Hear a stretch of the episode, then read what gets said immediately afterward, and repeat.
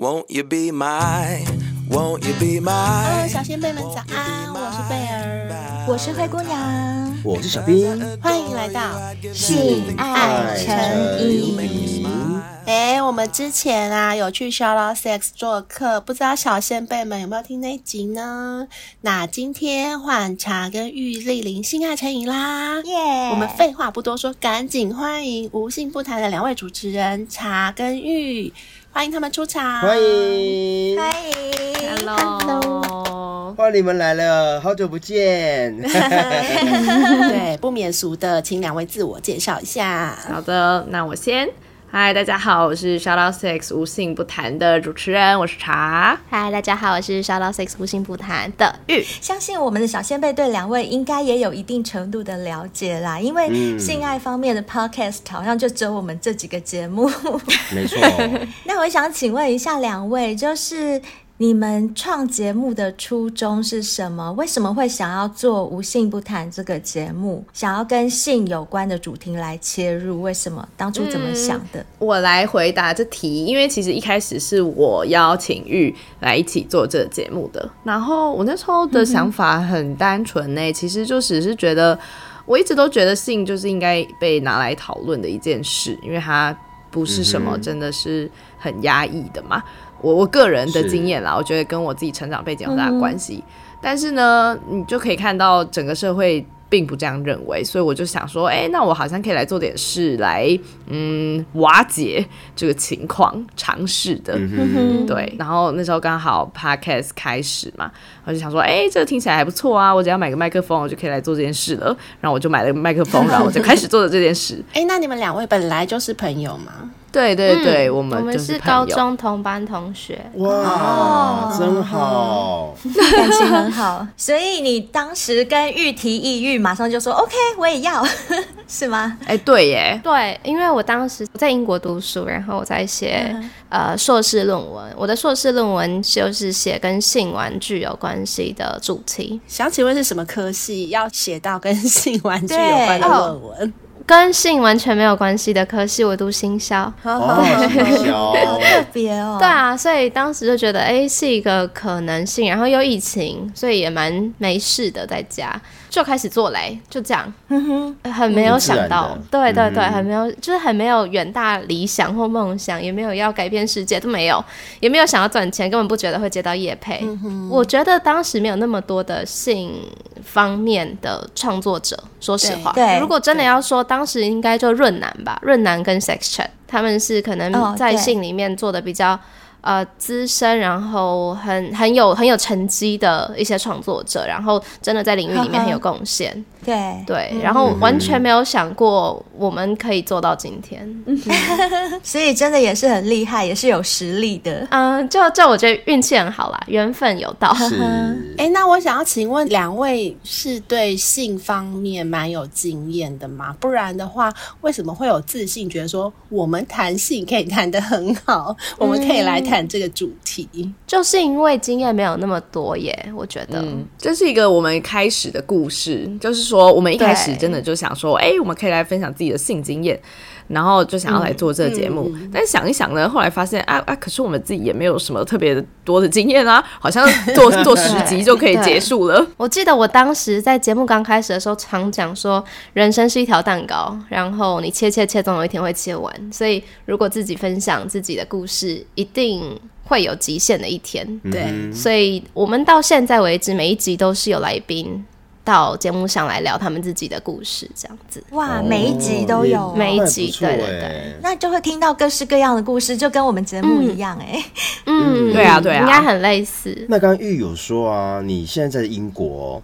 那你们现在怎么样克服你们远距录音的一个问题？因为会有时差。对，这谁提出的真的很棒，有时差，所以说像我今天早上六点半就起床，然后七点开始录音，而且今天是一个礼拜六哦。Oh. 知道大家上班族的礼拜六多珍贵吗？真的，要睡很晚的，要睡到十一点、十二点。对，所以呃，我觉得克服录音这件事情，就是我们两个各自有牺牲，像茶也要牺牲他可能周末下午要跟朋友出去玩，或晚上。的嗯一些拖的时间，然后我就是得早起嘛，嗯、所以为了节目，努力。嗯，真的很棒。各自有牺牲，很厉害哎！这样有时间跟空间的距离，还可以这样撑个三年多，哇！我觉得这个真的了不起，很强。而且两位应该是有各自的，就是主要的事业吗？对啊，对啊，我们都有自己有另外的工作。他现在是学生，我现在是在职学生，哦，我也在念研究所。那这样不会觉得说很辛苦吗？又要读书，又要工作，又要主持 podcast，啊，就是很辛苦啊！希望大家可以多多的这个金钱，大家可以开始订阅我们 抖内啊，啊，没有啦。哦，对，但我觉得真的，我常常也在想说，哎呀，看啊，怎么怎么做到现在就已经三年了呢？嗯，但可能真的就是有所收获，所以才会想要一直做下去吧。嗯哼哼，两位会有倦怠期吗？就是做这三年多以来，我很频繁啊，每个礼拜，每个礼拜都很想到要录音啊，又要录音了，对啊，而且又要录音了，怎么又要录音了？那你们每次要录音都是有先想好主题，还是说就是很随性的这样录？嗯，我们是有主题的，然后我们每一个月的月初都会先公布我们当月的月历给校友，就是我们的粉丝。然后呃，我们会直接讲好几月几号会播什么样的主题，这样子。嗯，而且我们都是邀请来宾嘛，然后通常来宾他会自己提供给我们他们想要聊的内容，例如说他就会说，嗯、哦，他这次想要聊原味内裤，好了，那我们就去做一些相关的研究，嗯、研究一下大家都在哪里购买原味内裤，这样，然后当周就录这个主题。嗯嗯、那像。自媒体说难不难，说简单也不容易耶。你们觉得在做的这个过程当中，这三年多以来，有没有遇到什么样的困难点或挫折，让你们觉得说啊，真的是会有一度想要放弃，要继续下去吗？对对对，有有过这样的时候吗？念头吗？我觉得是。嗯，你主业已经很忙，但你的副业没有给你足够多的金钱回馈的时候，因为动力啊、梦想这种这种东西有点空虚。然后前一两年你可能会觉得哦很酷，我要做这件事情，很是我的梦想，是我的动力，所以就会愿意很甘愿的这么做。但会到一个节骨眼是。我这么做，但其实我花了这些时间，但我没有得到我应该要得到的金钱回馈的时候，我觉得会有一点卡住，嗯，不平衡，嗯、就对，投资报酬率太少了，对不对？对，就是会开始想说，哎，我持续这么做下去，真的有意义吗？对，然后我真的很感谢我们的粉丝，很感谢我们的校友，在这样子的过程中，我觉得，我觉得我们也蛮坦然的，然后我们会持续的。表达我们的心情，然后在这样子的过程中，我们就开始订阅制的节目。订阅制，对对对。然后我觉得那完全是一个 game changer，就是从那时候开始，我觉得我对我的每一集的节目露出都非常的重视，我很对得起每一集，谨慎，对。谨慎，嗯、没错，没错，因为有收费了，所以不想让那个校友们失望，是不是？可以，可以这么说，对。然后我觉得，我觉得比起这样，更像是你知道有一群人，他们很真心的支持你，然后这样子的一个力量是还蛮强韧的，就跟我们也蛮像的。对，就是好像素昧平生的一群人，嗯、就我们何德何能，凭什么让他们爱我们、啊、喜欢我们这样，嗯、还愿意支持我们，嗯、甚至就是掏钱购买我们叶配商品啊，抖内我们这样，就会很感动，对不对？真的，嗯，没错。其实我觉得刚刚玉说的这个，就是投资报酬率的问题，这好像是很多自媒体工作者会遇到，是就是放弃的原因，嗯、就是因为你的付出成本。的比例跟回收实在是差太远了，嗯、所以我觉得为什么 Podcast 很难生存就是这样。有些人可能做不到几个月就放弃了，就是因为都没有实质上的得到收入。可是我们是确实花了大把的时间、跟精力、跟脑力、跟我们的喉咙 在做这些事情。如果说没有赚到钱的话，没有什么好的收入的话，真的是让人蛮挫折的啦。嗯嗯，哎，你刚刚讲喉咙很对，因为像像现在茶就生病，所以他今天声音有点怪怪的。但但尽管如此，他还是得扯开喉咙来聊天，所以就觉得。是、欸、这一行真的是，我觉得蛮辛苦的，没错，很辛苦啊。像之前 COVID 的时候，我们确诊，确诊、嗯、大家都知道没有声音，对，没有声音还是得录，对啊，对啊，对啊，真的，不然怎么办？而且我们是一周两更哦，就我们一个礼拜有两集，嗯、我们真的三个人从二零二一年一月一号到现在三年以来，三年多以来，我们从来没有停更过，就是保持一周两更，不管谁生病，谁喉咙沙哑，COVID。什么全部都继续录耶，所以真的是还蛮辛苦的。嗯、一周两个很厉害哎，你们好厉害、哦。对啊，嗯、但我觉得随着做久了，经验丰富了，就是感觉上也比较驾轻就熟一些啦。是啊，是啊，就是彼此间的默契有了，其实录音起来就其实就顺很多，也会比较快。嗯，对，真的。哎、欸，可是我更好奇一件事，就是刚刚你们有说，就是你们的性经验其实这这块丰富度没有那么。那么多，可是应该有一两招是你们觉得在床上真的服侍对方，应该算小有成就的。有没有哪一两招可以告诉我们小先辈的？好好难哦，交给你的玉，我不是我不会。啊，真的吗？你你们是主持性节目的，怎么会不会？啊，我们都是来宾在讲嘛，等等对不对？现在玉不是在英国吗？嗯、我想他能够服侍的，哇，尺寸就更不一样了。我更想要，更好奇。欸、我跟你们说，我觉得做 Shout Out six 有一件事情很有趣，是会开始很注意自己想要什么，然后会开始放大自己的感受。我觉得这个是在做节目前没有的。嗯、做节目前的时候，可能也会觉得，哦，我想要让他很爽，我想要让他跟我上床，我想要他射。其实、现在还是现在还是现在都一样。就我觉得做节目前自己的感受好像没有那么重要。但是做节目之后，听了这么多人的故事之后，嗯、然后我觉得可能也跟年纪变大有关系，嗯、就开始觉得啊，我自己的感受很重要，然后我想要自己舒服，不管有没有高潮。就是我想要被好好的对待，我想要啊、呃，他知道我的哪一个点是我最喜欢的，这反而是对做节目之后很难能可贵的一件事情。然后呃，说成就感嘛，可能没有很对，不是不是我想要说的。我觉得我想要说的比较像是最近最近比较，我觉得可以分享给大家的一些性爱招数，是最近我跟伴侣开始在啊、呃、性爱中加入玩具，嗯哼，对。然后，呃，我我不知道我自己经历过的台湾男性有蛮多都蛮抗拒在呃性爱过程中加入玩具，嗯、哼。就他们好像会有一种自尊心的问题，觉得为什么要别人来来插你的阴道这样子，就只有我可以插。我自己也有过对象是会会讲这样子的话，但是现在的对象就很可以接受不一样形式的性爱方式，就不一定要是他来插我而已。或者是不管是他的手指，或者是他的阴茎，就不完全是这样子，也可以有玩具的辅助。然后这样子的状况下的时候，我觉得性爱很加分，真的耶。嗯，这位对象是东方人还是西方人？这位对象是诶、欸，是东方人。我刚才想他是什么人？哦、人 对，他是东方人。那我想问的是，你们都用过哪些玩具？就是我很蛮想知道的。嗯，因为我一直在分享给校友，所以我就讲这个。但可能手上有好几个，但我因为我现在就分享这个。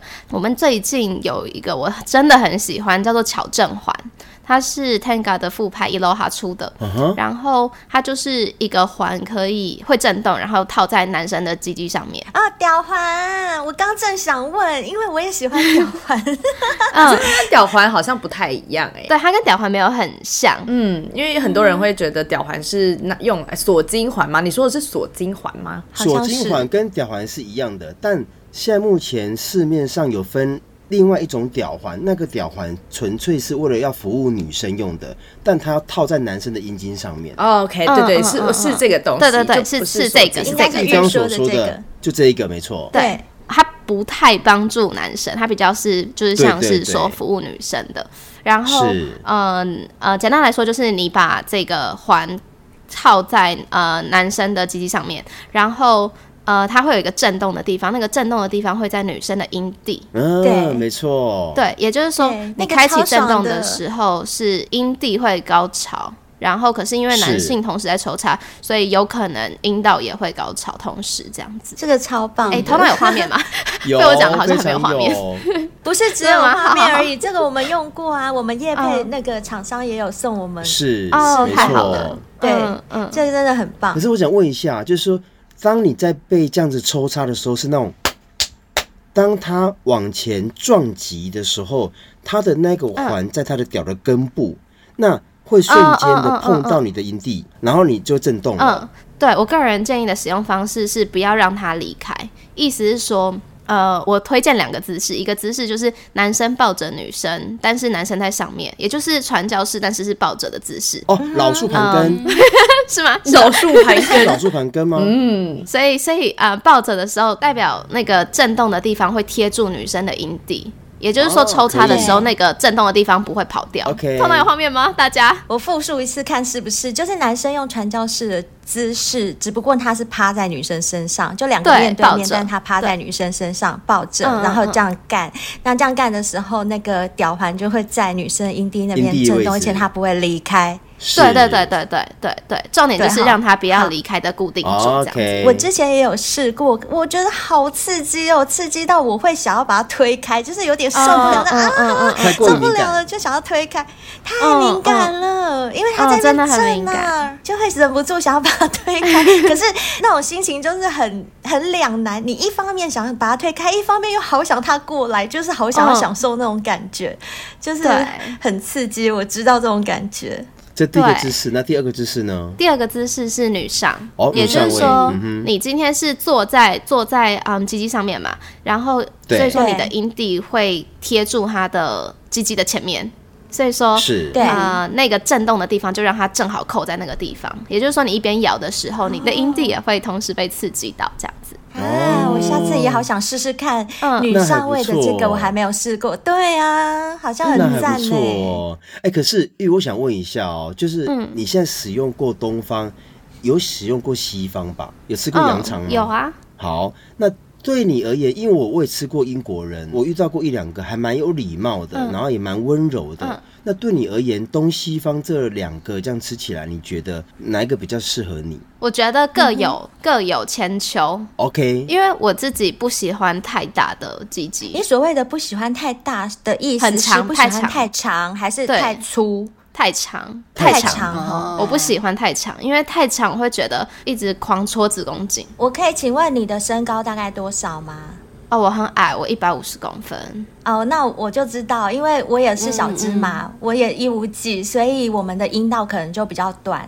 如果太长的话，真的会不舒服。不舒服。嗯，就一直在爆冲子宫颈。对，因为我们人就这么小一个了，相对的，我们身体的器官都会比较小一点呐、啊，嗯就是该短的地方也会比较短一点，所以我们阴道长度一定没有很长，太长的鸡鸡插进来真的会痛。所以我我觉得大家常常说哦，嗯，外国人都很大这件事情，对我而言超级没有加分的。OK，、嗯哼，但是呢，我觉得他们蛮加分的是，我觉得他们比至少这在我认识中的亚洲人，或者是我交手过的亚洲人相比更有情调。我自己的经验，嗯，所以更能进入状况，然后我觉得更会聊天吧。东方人都很猴急啊，不知道猴急什么？赶火车还是赶飞机？就急着想要干进去。嗯，就是情境上，情境上，我觉得好像我自己的经验里面，外国人好像呃，就是整个那个氛围打造的比较好。是，但我觉得亚洲人很很温柔啦。哦亚洲人很温柔，嗯对对对，就各有千秋，真的是各有千秋。各有千秋。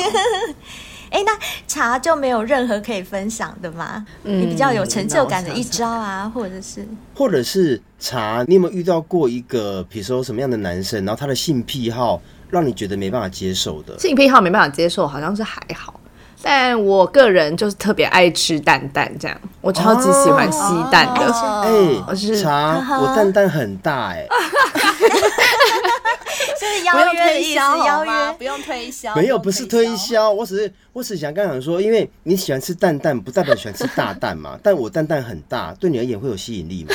我不知道，我要我要紧实的蛋蛋。我跟你说，有些人的蛋蛋就是会松松的，然后有些人他就紧哎紧的，有有有然后紧紧的，我就觉得好可爱哟。然后就算没做爱的时候，我也会在旁边把玩。可是紧紧的是比较年轻的比较紧吧？对，我不知道对哎真的，真的吗真的，真的，哦是哦，这是年纪的问题真的哦。越年轻越紧。没有啊，但是因为我约会的应该也不就不过就二十五到三十二之间吧，哦就是也不是说什么四十几岁，这样会有差哦。有二十几跟三十几就有差啦，难怪我那么喜欢我现任男友的蛋蛋，因为他年纪比我小。真的 是不是？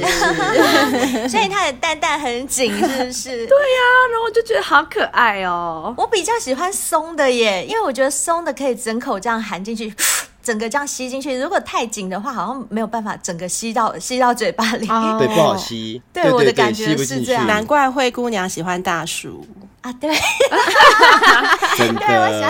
道理哦。那除了你们就是比较有成就感的性爱招数之外，想要了解一下你们两个就是对于性体验方面有没有自己的爱好？就是男伴怎么样服侍你们、对待你们，或怎么样的体位是你们最喜欢的？我也是喜欢强势一点的那种哎、哦，而且我觉得眼神很重要。你是指说干你的时候我要看着你？嗯，对，会有一种想要把你整个吃掉的眼神，但是他的行为可以很很温柔。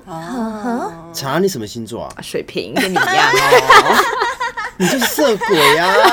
是这样吗？色鬼啊你！天哪，我今天接收太多星座的知识了。哎，那玉玉是什么星座？玉，我是母羊座，这是什么羊？哎，跟我一样哎，你跟我一样哦，你们两个就跟我们两其中两个一样。一样。母羊也很色，好不好？母羊也很色，可是母羊比较算是闷骚。那你们可不可以形容一下，就是有哪一次的性爱体验是让你们至今念念不忘的？就是那一次为什么会念念不忘？是那个细节怎么样？可以跟我们讲一下吗？啊，我要讲这个会不会被 ban 掉啊？不会啊，但是我觉得我真的可能会被检举，因为我想要讲的是嗯吸之后的性爱。哦，我不是、啊，你们有试过吗？我试过，哦，但是我那时候做完之后，就是吸完，然后做完之后，然后我我打了救护车。怎么怎么会这样？为什么会这样？哎、我跟你讲过这个故事吗？没有，没听过。没有，我就是太太嗯强哼，所以气太重，就打了救护车。然后，然后我就跟救护车说，我就是刚刚抽，然后坐来，然后我现在就是觉得很不舒服，然后我就被挂电话了。就被挂电话，救护车没有去救你哦。没有，因为就没事啊，就是他们就觉得我真是太强，就真的没事了。哎，哦刚刚是玉嘛，对不对？对，那茶，你刚刚说念念不忘是怎样的念念不忘？怎样念念不忘哦？有什么原因？就是那个过程当中，那感官真的放很大很大，因为我本身不是特别敏感的人，就是这个我在节目也常讲。然后我常常就是作为一个不敏感的性爱者，开导其他的不敏感的女生，这样。因为我像我跟玉比起来，就很明显，玉是例如说他可能阴蒂、阴道都会高潮嘛，然后可能奶头之类的，就是各种地方都可以玩。但是呢，我自己我就觉得我其实没那么敏感，我我我也不会阴道高潮，我都觉得我颇不敏感的。但是我还是享受性爱，但我觉得我享受比较多的，平常享受比较多的是亲密感，所以我其实也不太会约炮，这样我就是跟喜欢的人做。但是那时候抽 之后，我整个感官就就啪的开放，然后就摸哪里都超级敏感，然后都超级想要，然后我就觉得真的。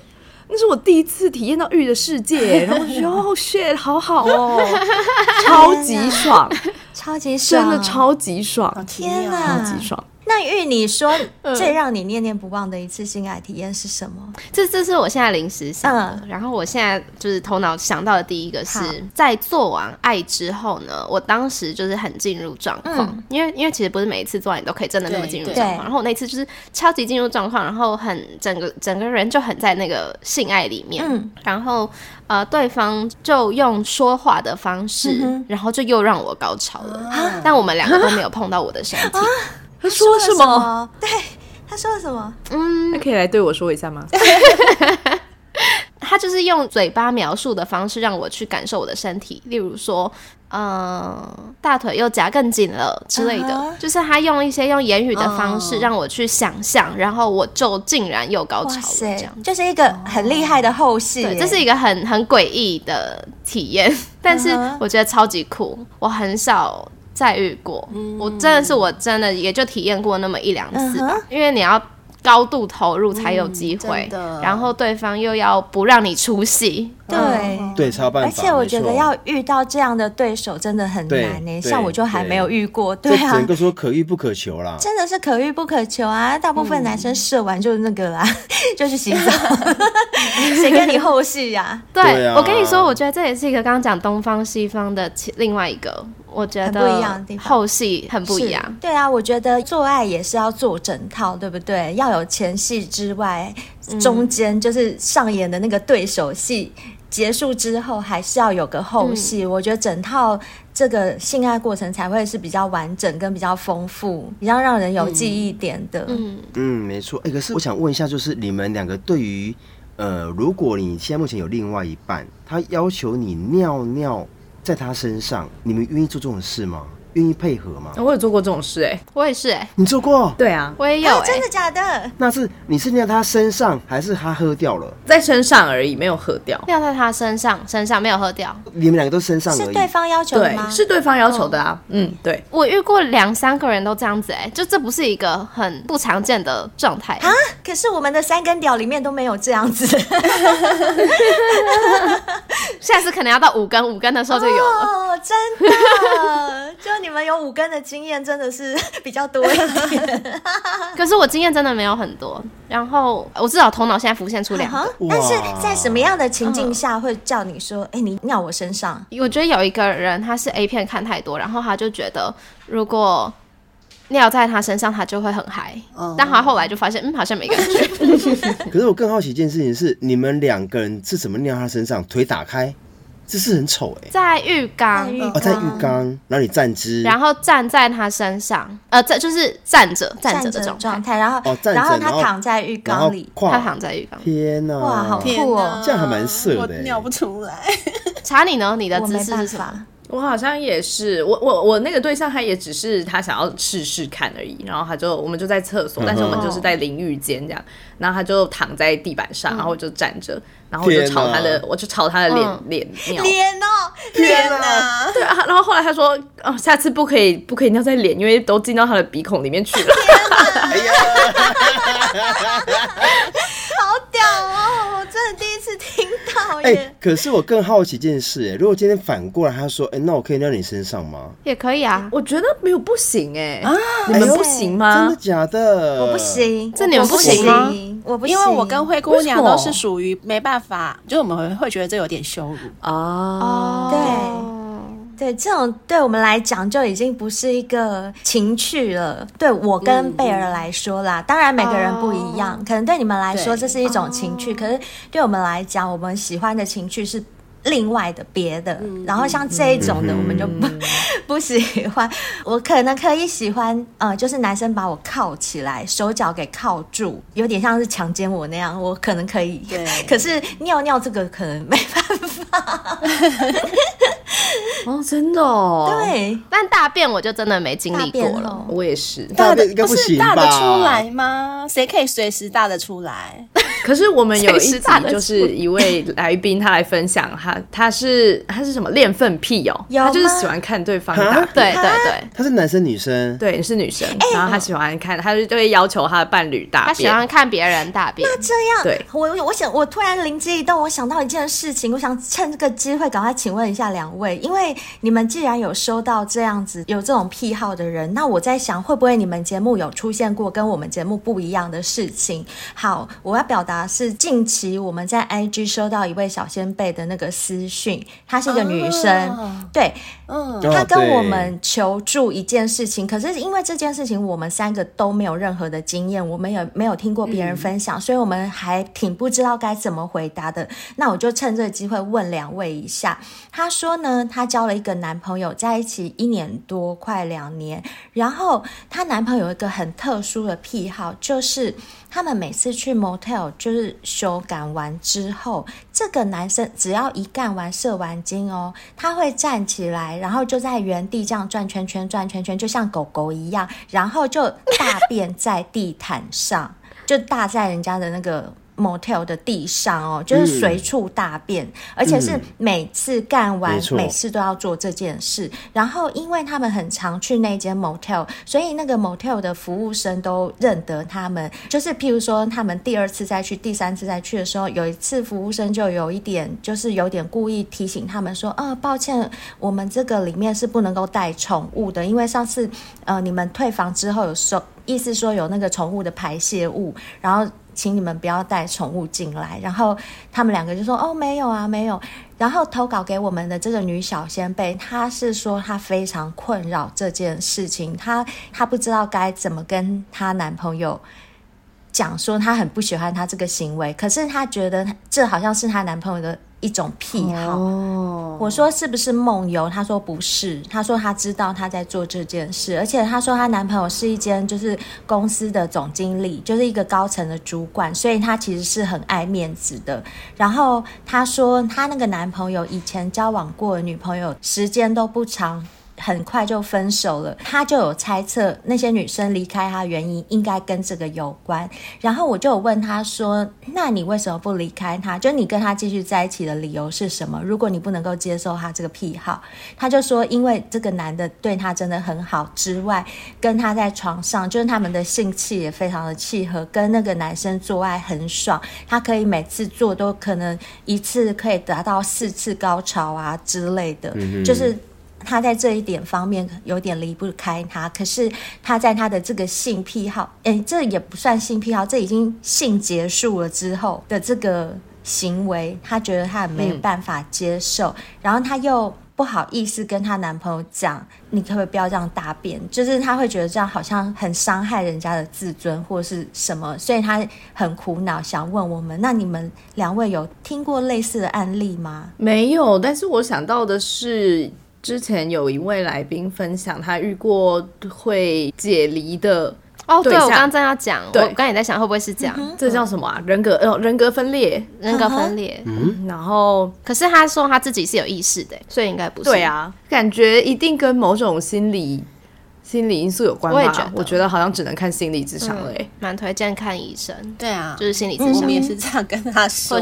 对啊，但是他可以，例如说帮他铺个报纸之类的啊。不行吗？这个我们也不是很了解，因为也是前几天才收到的一个私讯，我们都根本都还没有开始在想这件事情，是因为刚刚两位突然聊到，我突然想到说，哎，对吼，会不会你们节目有遇过？我们节目没遇过，你们说不定有遇过，所以我想说，赶快先问你们一下。嗯，是没有，但是像刚刚讲的那个练粪癖的那位来宾，我们也问他说，就是怎么。会有这样子的连接，就是看到大便会兴奋。对，它重点其实不是大便，它重点是用力的画面，哦、出力。啊、他觉得用力的画面很性感。女生喜欢看男生出力的那个样子，脸涨红，然后这样。嗯，出来的那个样子。对啊，那我可不可以请问一下，你们刚刚有提到那个解离人格分裂的这个部分是什么？可不可以顺便也说一下？因为我在想，哦，或许那个男生他搞不好也就是这样，好像就是他高潮后会。变另外一个人，然后会不记得，会不记得。人格。哦，对对对，变另外一个人格，啊、就是人格分裂的意思。对对，他高潮后就失去意识，嗯、然后再醒来的时候是另外一个人格。哈，诸如此类的事情，有这样子。然后后来好像应该也是去看心理咨商师，还、嗯、心理医师，嗯、应该这个应该要看到精神科啦。呵呵，你们刚刚所形容他高潮完后。好，比如说我们现在干完了，然后我就睡了。睡了以后，我眼睛一睁开，我就马上变成另外一个人格。那我等一下，就是过了一阵子之后，我会不会回到原来的那个我？会啊，他应该就是会有某一些机制在切换他的人格，这样。嗯嗯嗯。对，然后一个人可能有，好像好像我记得他说有三个还是四位人格吧。嗯，他好像有三个四个。嗯，嗯，但这些都是来宾分享啦，就我们也无从证实起。但总之有人说他遇过这样子的事。哦，是是是，对，就跟我们一样。可是我想到的是，这样子不就很爽吗？比如说他有四个人格。那切换人格的时候，对啊，我还没干过你啊，我就继续干你啊，他就是有不一样的玩法。当时我们就是听了也觉得超酷，这很爽哎。不用好啊，你们 gay 也很好，好不好？啊，不是 gay 啦，我觉得拜拜很好，拜是男女都可以，看看女生。也是啦，对啊，对，男女好啦，那我们刚刚讲完性的部分啊，我们开始转来谈爱好了，因为我们也知道爱这个东西它真的很奇妙，它是非常美好，就跟性一样是很美好。很让人很快乐的一件事情，但是相对的，任何事情一体都有两面嘛。那爱有好的一面，也会有不好的一面。不好的一面就是我们很多人都曾经在爱里面受过伤，在爱里成长。那两位对于爱这件事情有什么样的见解呢？尤其是你们主持了这个节目之后，我真的想了很久这个问题。嗯，然后呢？我的见解哦，我觉得没有什么见解。我觉得爱就是两个人好好的沟通才会有爱啊，不好好沟通就没有爱啊，就就算有爱也没有用。嗯，我在刚开始做节目的时候，从来没有想过自己会结婚，然后现在就已经结婚一年多。哦，你已经结婚了，哦、恭喜恭喜！嗯呃，已经一年多了，对。然后我我觉得爱是一个会在生命中一直。改变的，你对他会有不一样的定义，嗯、然后你你慢慢成长啊，这个定义会一直改变。所以就现在此时此刻二十七岁的我，嗯、对于爱好像真的就很像刚刚茶讲的，我非常能同理刚刚茶讲的话，就是啊、呃，能够互相沟通的一个人，嗯、好像就是很高的爱的展现。因为如果我今天不够爱你，我不会想要花这个力气去理解你跟。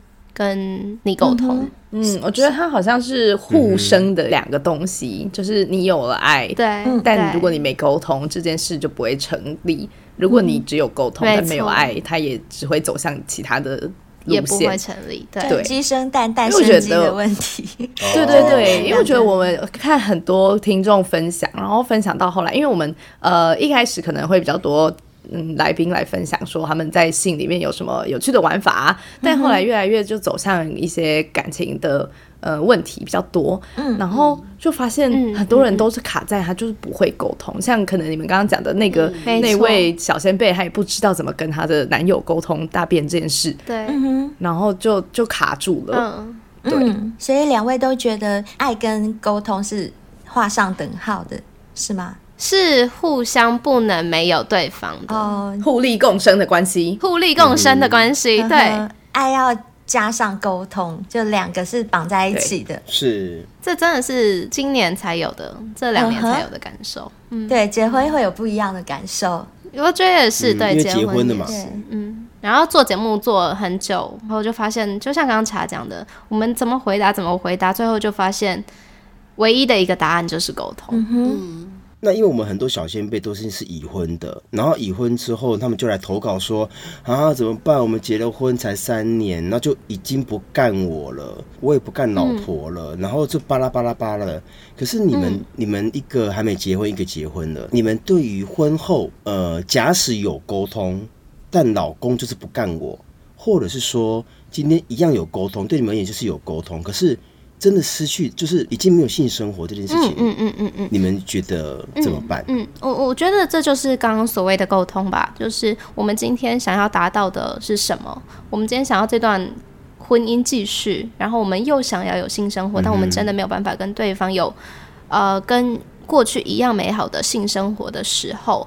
我们有没有办法开启一个对话？是我们可能有各自去跟不一样的人做爱的可能性？嗯、我们有没有在这一段婚姻、这一段性爱里面加入其他元素的可能性？就这些东西在这一段感情里面是不是可以被提起的？我觉得这就是我跟茶一直在不管我们自己节目也好，或者是刚刚提到的沟通，嗯、就是。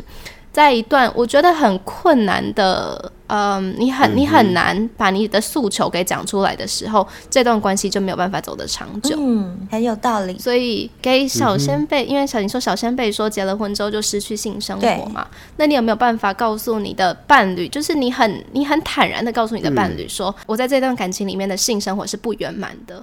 我觉得光讲出来，我觉得绝多数的人是没有办法讲出来的，就告诉你的伴侣说，我对你。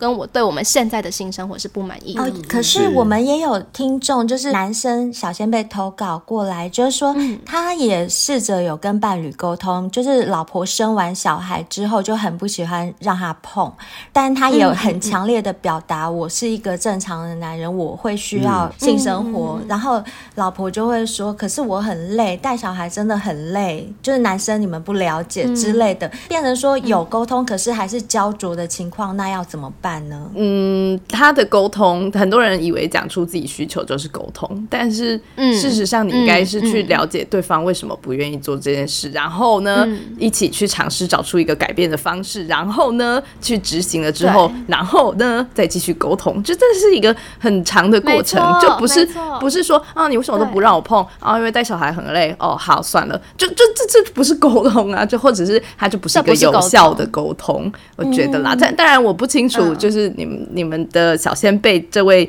男性投稿的实际情况是怎么样？但例如说，他说他老婆觉得带小孩很累，OK，那那这位男性有没有提出一些解决这个问题点的方式？啊，有没有尝试？对啊，那、啊、如果都没有的话，那那情况维持一致，好像是个很合理的结局。是，我懂了，就是、嗯、就是两位的建议，就是要不断的、不厌其烦的沟通，嗯、因为沟通真的不是一个短暂性的、就一次性的会谈而已，可能会就是一直延续，你可能要沟通好几年都有可能。嗯、但是很多人往往在沟通的过程当中，因为这时间太冗长了，就好像打官司一样，你可能到某个环节你。就已经不耐烦了，你没有办法再继续讲下去了，所以你就不沟通了，然后就出现其他的、嗯、其他的那个现象，嗯、对不对？所以大家如果有心要沟通，就两个人如果有爱有心想要沟通的话，真的是要不厌其烦，不要到其中一个环节就说啊不耐烦，我真的都讲几次了，讲几次你都还是一样，不要讲了之类的，对不对？嗯、这时候就是。刚刚说的爱不见了，嗯，对，爱在的时候才有沟通，所以也就是说，大家在沟通上面真的要多点耐心，没错，不要就是很容易的就不耐烦，或者是很容易就被对方激怒，因为有时候情绪性的反应并不是沟通，那只是在发泄而已，嗯。没错、嗯，那最后想要请问两位，就是做节目到现在也三年多了嘛？那分别有没有觉得自己最大的收获是什么？我先说，我觉得最大的收获有两个，哎，而且它都是影响整个人生的收获。第一个是认识自己，就是你们呃上我们节目的时候也讲到这件事，嗯、我觉得真的是共通的点，就是你从这些故事中，你就会反思自己到底想要什么。嗯然后是嗯，你你现在对于感情的看法到底是什么？就会一直去抽丝剥茧的问自己这些事情，然后一直走到现在三年之后呢，我觉得我已经大概可以知道我想要的感情是什么了。嗯嗯，但这不代表我以后就会持续想要这个东西。可是我觉得我就会有自信的知道未来，假设这个需求变了，我也有办法去再往我想要的方向前进。这样，这是第一个。然后第二个就是朋友吧，因为我们有办很多线下的聚会，我们大概一年会办个一到两次，年末会有一次大的，然后有时候像玉，因为他就在英国，那有时候飞回来台湾，临时我们就会诶办一个聚会这样子，所以其实真的交到了很多很多的很好的朋友，都是那种价值观很相近的，对啊，所以你们都会跟这些粉丝联络，私底下。对啊，对啊，我们私底下就变成好朋友啊！哇，很棒哎！而且我们还会还会一起去办什么暴动趴之类的这种东西。而且因为我觉得可能年纪的关系，就离学校也有一阵子了，然后就突然回归到学校朋友圈的时候，就会发现，哎，很多价值观是不合的。那价值观不合的时候，好像很多事就很难继续再聊下去。没错。可是这些这群从我们听众来的朋友，就就不会有这问题。哦，对啊。当然各有好坏啦，但就觉得就像。听我们节目的小先辈，可能跟我们的频率也是比较相近的，就是那种感觉。对，没错。对，那玉，嗯，我觉得查的好像几乎是我的答案，加加一个，额外加一个。呃，我觉得节目让我更有自信吧。嗯哼。嗯呃，哪方面的自信？就是你有一件你真的很喜欢做的事情的时候，这件事情就会让你闪闪发光啊！是没错，嗯，认真的女人最美丽。很感谢这个节目。啊，快哭了！那我们今天非常，我 我们节目就是这样啊，我们节目就是有笑有泪的节目啊，是是是，有深有浅，有笑有泪，是。然后从搞笑搞到感性都有，从理性也变感性，感性变理性都有啦。反正我们今天就是，哎，真的是很蛮深入的一集，真的非常谢谢玉跟茶来到我们节目，谢谢你们。然后我们也希望你们。节目谢谢你们收视长虹，就是可以继续在这个做节目的道路上探索自己。希望你们在二零二四年新的一年里面都有更好的获得。谢谢两位，谢谢两位，谢谢，拜拜，很开心，拜拜，拜拜，拜拜。哎，大家觉得今天精不精彩啊？如果大家觉得茶跟玉也是你们喜欢的那种文青的话，那可以去收听他们的 Shoutout Sex 无性不谈。是。那大家刚刚有听到茶跟玉有讲到一个很重要的地方，就是经营自媒体有一个。最让人走不下去的一点就是没有收入的这件事，就是入不敷出的这件事。所以，其实坦白讲，我们做自媒体、做 Podcast 或者是 YouTube 的话，真的还蛮需要大家实质上的支持。所以，希望小仙贝们多多支持我们的业配商品。然后，诶，有钱出钱，有力出力啊，可以抖内我们的，我们也非常欢迎。那只要有抖内我们的小仙贝啊，或者是订阅我们的小仙贝。我们都会给你们相对应的一些福利，那福利有包括我们三个人的清凉签名照啊，还有情色广播剧，以及呢，我们三个人可以对你说出一段你想听的话，就是你可以自己写稿子，让我们谁念给你听都可以。再来就是，如果是年订阅制的小仙贝，你还可以选一个日期跟我们三个人在线上聊天。然后你生日的时候呢，我们三个人也会为你献上生日祝福。除了这些之外，只要有曾经抖内过我们、赞助过我们、订阅过我们的小仙贝，你们的名字都会列入我们性爱成瘾的赞助者名册。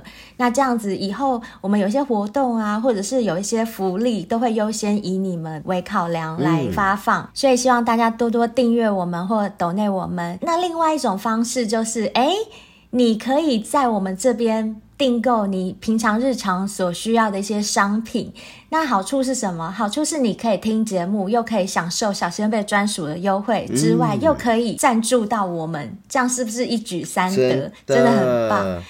例如什么呢？例如就是我们每天洗澡都要用的洗发精跟沐浴露、洁肤露啊。既然是每天都要用，而且是用在自己身上的东西，我觉得要买品质好一点的。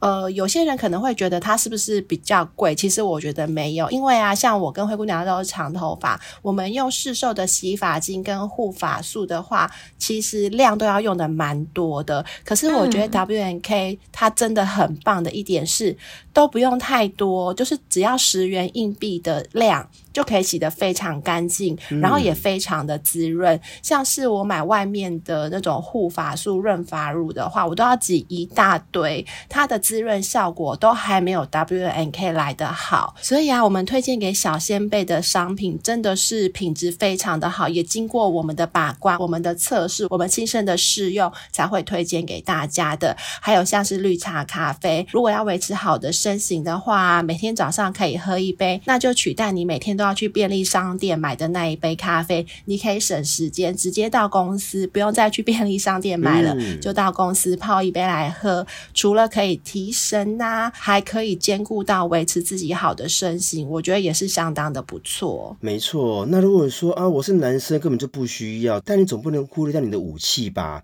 海博利斯跟居酒训练器，海博利斯一天就我而言，每天早上起床的第一杯水。